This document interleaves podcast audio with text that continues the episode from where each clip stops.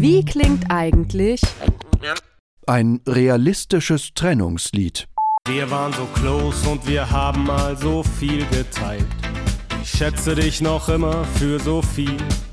Auch wenn wir jetzt getrennt sind, ist da nichts als Wertschätzung. Nur gemischt mit einem anderen Gefühl. Ich wünschte echt, ich könnte dir nur wünschen, dass du glücklich bist und alles für dich läuft.